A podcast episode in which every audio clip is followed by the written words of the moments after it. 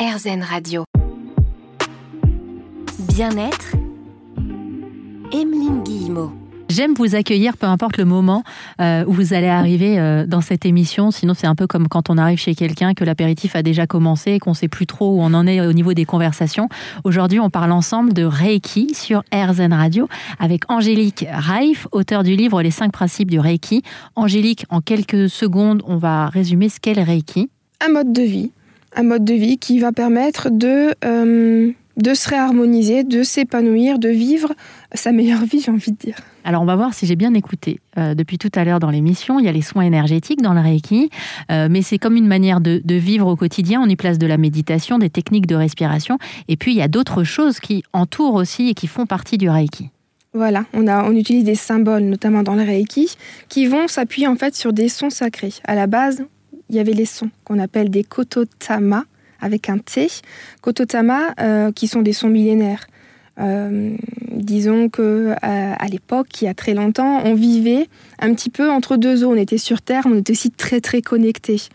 Et à un moment donné, on s'est dit, c'est bien sympa, mais nous, si on est, si on s'est incarné sur Terre, c'est pour vivre une expérience terrestre et matérielle. Donc de tout le temps vadrouiller finalement euh, entre ici et un plan trop spirituel, ça nous empêche d'être pleinement dans notre mission de vie. Donc on va mettre de côté tous ces outils-là, dont le Reiki, j'en suis certaine, faisait aussi partie. Donc les kototama ont été confiés à des gardiens, euh, les consonnes d'un côté, les voyelles de l'autre, et le Japon avait la clé de, euh, de ces sons. L'ancien nom du Japon, d'ailleurs, était le pays où fleurissent les kototama, les mots âme. Kototama, on peut le traduire par mot âme. Donc ce sont des vibrations sacrées qui nous permettent de créer un pont entre le plan matériel et le plan spirituel et finalement de communiquer avec notre âme. Donc, il ne faut pas oublier que tout ça, c'est un dialogue. Quand on parle avec cet autre plan, et eh ben on peut aussi, du coup, être plus réceptif à ces messages. Et comment les utilisent euh, ces sons, ces fameux kototama? Justement, les kototama sont, eux, dédiés à euh, une pratique bien précise, à des, initiés. Donc voilà, ils ne sont pas ouverts à tout le monde. Il faut un, cheminement initiatique qui est important et qui, est très peu présent finalement en France. Nous, dans le Reiki, on utilise des kotodama avec un D. C'est finalement quatre lignes de son, on appelle ça comme ça, qui vont être prêtes à l'emploi, qui nous ont été données pour qu'on puisse les utiliser et en profiter dans notre pratique du Reiki. Et c'est lesquels on a le droit de les partager sur RZN Radio Oui, bien sûr. Donc on a Hoaze Hone, Ei Eiki, Hoku Ei et Aikoyo. Alors moi, ce que j'ai du mal encore à comprendre, c'est à quel moment vous, vous les utilisez, vous les prononcez à haute voix? Alors ces, kotodama, on peut les utiliser euh, en chant pendant un soin sur nous, sur quelqu'un d'autre, ou dans la vie de tous les jours. C'est souvent, euh, quand je les ai découverts, notamment au début, hein, c'était sous la douche en permanence. Enfin voilà, c'est des sons qui vont nous accompagner euh, pendant notre trajet en voiture, etc., pendant nos soins, nos méditations. Est-ce que c'est un peu comme des mantras qu'on se répète? Exactement, c'est euh, des vibrations sacrées. Dans les mantras, il y a des vibrations sacrées. On les a enveloppées euh, finalement dans, dans, des noms plus complexes et on a mis un support mental, un support visuel qui va être le symbole. Donc les symboles et les kotodama sont étroitement liés parce que le lien n'existerait pas sans l'autre. C'est-à-dire que même en regardant ce symbole, il peut se passer quelque chose euh, à l'intérieur de nous, si je comprends bien? Il faut l'enclencher, l'énergie de ce symbole. C'est pas une onde de forme comme une fleur de vie ou un antakarana ou une autre, une autre onde de forme qu'on peut connaître qui va émettre sa propre énergie. Les symboles Reiki, ils vont dépendre d'une initiation. On ne peut pas s'en servir si on n'a pas été initié et mis en résonance quelque part avec ce symbole-là. Et il faut le tracer, connaître son nom et avoir l'intention de s'en servir et d'en bénéficier. Est-ce que c'est à ce moment-là qu'on parle des fameux maîtres Reiki? Parce qu'il y a des gens qui disent je pratique le Reiki, puis il y en a qui disent je suis maître Reiki. Maître Reiki dans le sens maître enseignant en fait. C'est euh, le quatrième degré de Reiki. Et donc quand on est enseignant, on a accès à ces fameux... Les kototama et euh, les symboles sont euh, accessibles dès le deuxième degré, à savoir qu'il y en a quatre en tout. Alors là, voilà, il y a plein de questions qui arrivent euh, en même temps. Je vais leur demander de faire la queue les unes derrière les autres pour les trier un peu. Mais c'est vrai qu'il y a plusieurs donc degrés euh, dans le Reiki. On va peut-être en parler dans un instant ensemble, si ça vous va toujours, Angélique. Mhm, bien sûr. Ah, heureusement que vous me dites oui, sinon là, j'étais complètement perdue. à tout de suite sur RZN Radio. Bien-être, Emeline Guillemot. Aujourd'hui, dans l'émission Bien-être, on découvre ensemble le Reiki. Alors, vous connaissez peut-être, et peut-être que même en connaissant, vous ne connaissez pas tout. Euh, on va pouvoir découvrir les cinq principes du Reiki avec Angélique Reif. Vous êtes enseignante en Reiki, maître Reiki. Il y a plusieurs degrés. On vient de l'apprendre sur RZN Radio, c'est-à-dire C'est exactement ça. Il y a plusieurs degrés de pratique finalement dans le Reiki. D'abord, on va euh, découvrir un petit peu le Reiki et chaque degré va avoir son, son son impact ou son, utilité. Au premier degré, on va découvrir le Reiki et lâcher un petit peu le mental. Parce que si euh, le mental est trop présent, il va pas accepter ce qui arrive au deuxième degré. Les symboles, les kotodama, il va les rejeter justement en bloc.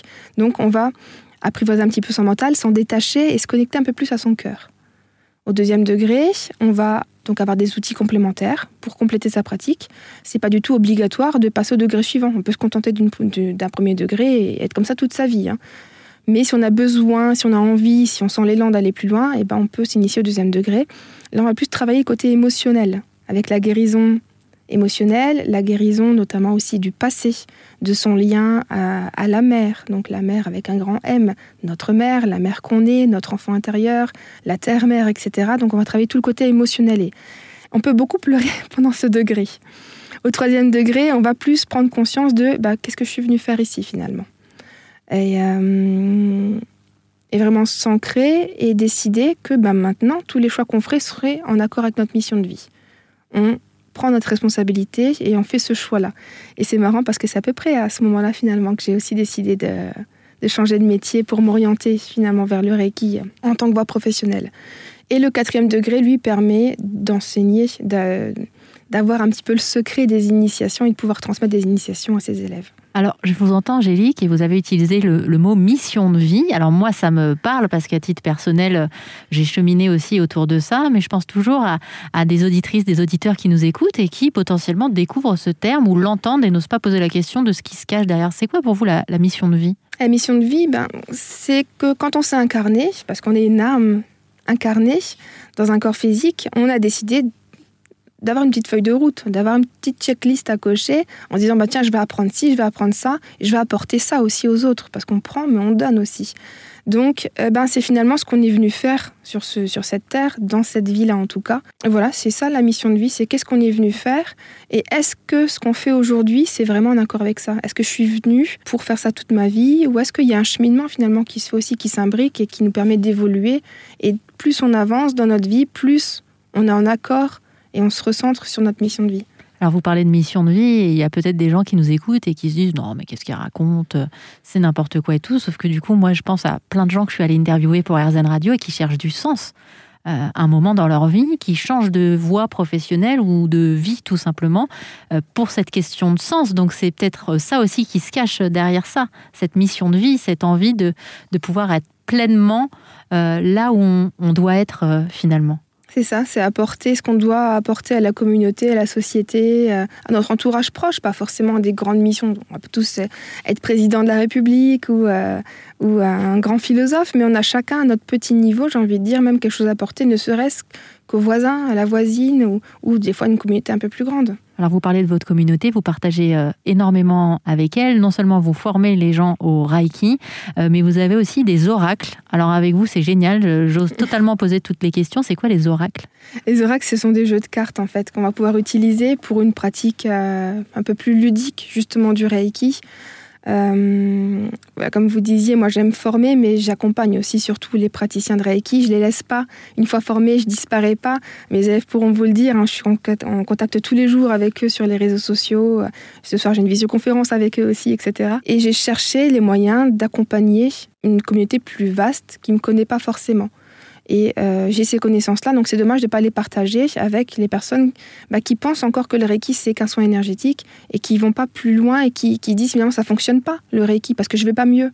Mais c'est normal que si on n'utilise pas toute la palette, tout le panel à notre disposition, le mieux-être vraiment euh, périn, j'ai envie de dire, ou pérenne, va s'installer. On a besoin de tout utiliser. Donc c'est leur redire, vous voyez, il y a tout ça à votre disposition et vous pouvez l'utiliser. Donc il y a un petit oracle le premier qui est sorti euh, pour vivre les cinq principes au quotidien, une petite carte à tirer tous les matins pour avoir une pensée et dire bah tiens, sur quel principe aujourd'hui je peux m'orienter, comment est-ce que je vais pouvoir euh, travailler là-dessus. Qui serait par exemple, on va prendre un principe au hasard?